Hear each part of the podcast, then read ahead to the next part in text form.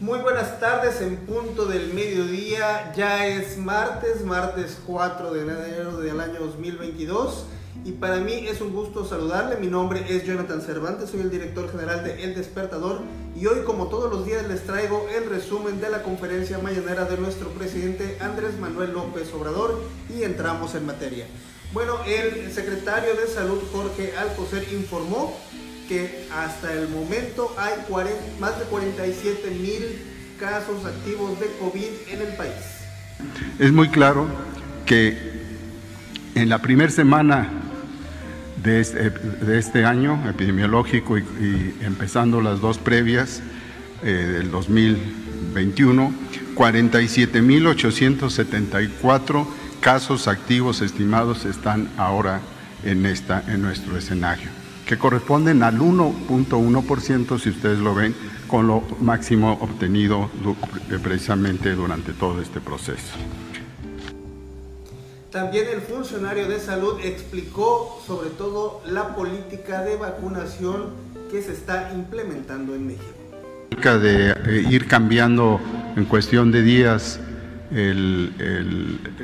la política de a quién vacunar, cómo vacunar, está dada más que todo precisamente por los estudios que fortalecen el que los eh, maestros y los eh, médicos que están o que han estado, porque ahorita prácticamente no hay pacientes con COVID que estén señalados como parte de una diferente participación en, otros, en otras enfermedades.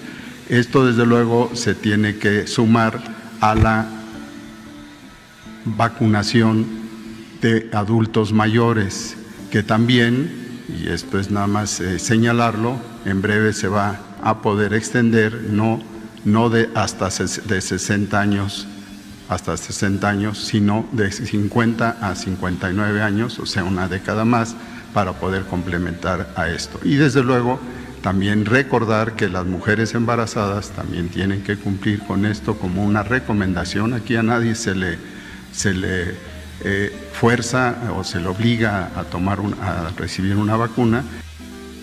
También el secretario de Salud dio a conocer que será a partir de este, este sábado 8 de enero, fecha en que se iniciará la vacunación de refuerzo a todo el personal educativo.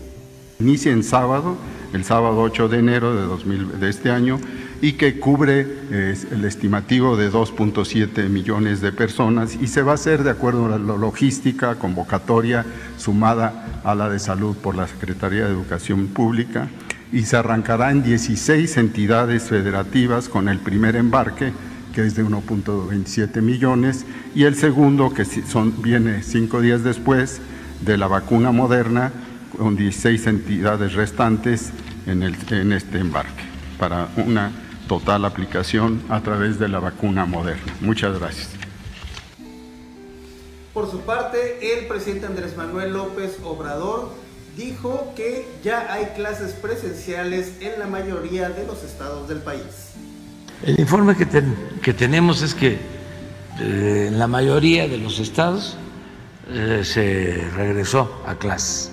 Algunos estados decidieron esperar una semana, pero ya están este, preparándose para regresar a clase. Nosotros eh, lo que estamos recomendando es que se regrese a clases, no hay problema mayor, aquí vamos a estar informando. En el tema de salud, el presidente Andrés Manuel López Obrador dijo que se analizará y se evaluará si es viable la adquisición de medicamentos contra el COVID-19. El doctor Reyes Terán este, dio su opinión favorable para que se haga la evaluación y eh, de ser posible se adquiera. Se habló sobre este medicamento, pero son los eh, responsables de salud los que deciden eh, sobre estas eh, adquisiciones. También el mandatario mexicano informó que hay vacunas suficientes hasta julio de este año, esto gracias a la adquisición de 50 millones de dosis con una inversión de 160 millones de dólares. El doctor Reyes Terán a informarle al pueblo de México que tenemos eh, vacunas eh, pagadas hasta el mes de julio de año, todo lo que se requiere para el refuerzo. Eh, solo con COVAX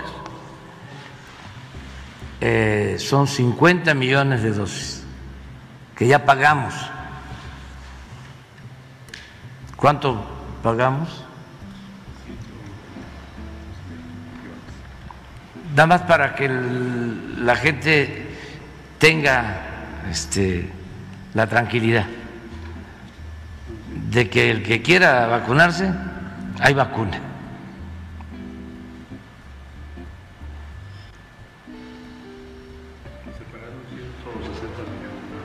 160 millones de dólares ya, de adelanto. Al margen de la ley nada y por encima de la ley nadie, eso fue lo que dijo el presidente Andrés Manuel López Obrador cuando lo cuestionaron sobre su opinión respecto a la detención de Cuauhtémoc Gutiérrez de la Torre, ex líder priista. Esto lo puedo sintetizar en el principio liberal de que al margen de la ley nada y por encima de la ley nadie.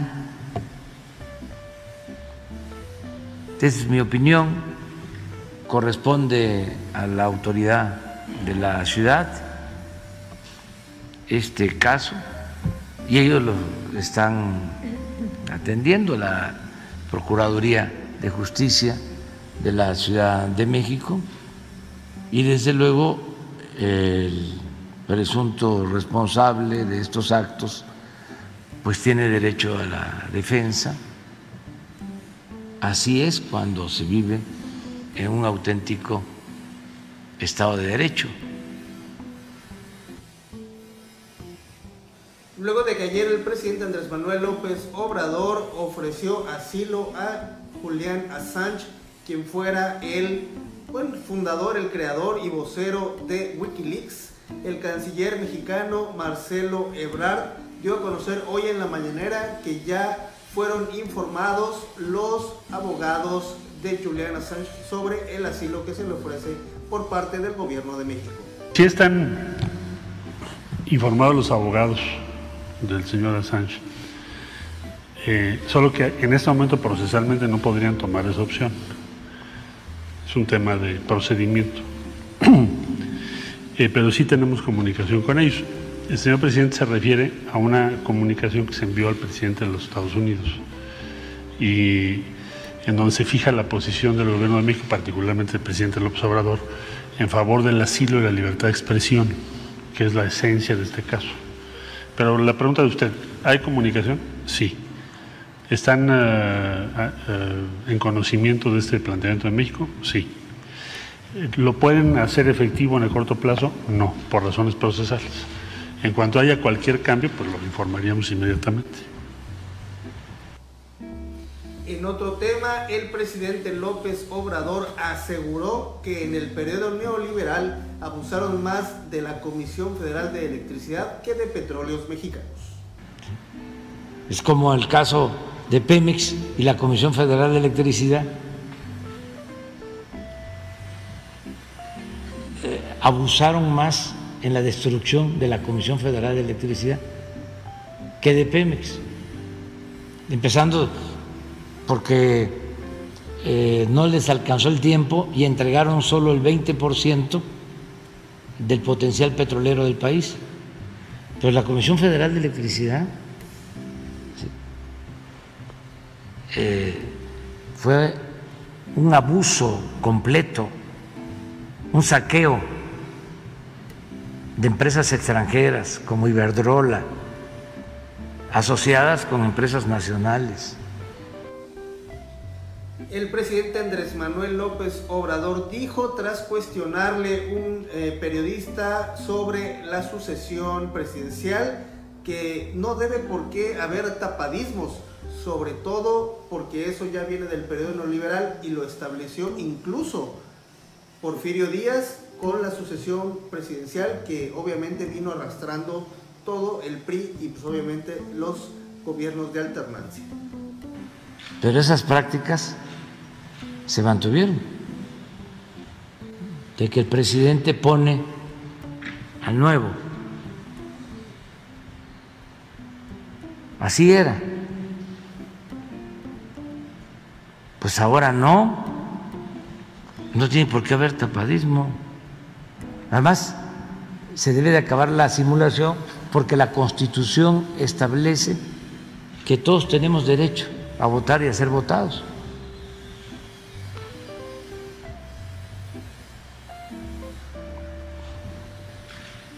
Entonces, el que quiera participar, que lo haga.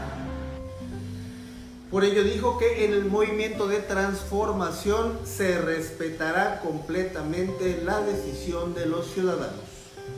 En el caso del movimiento de transformación,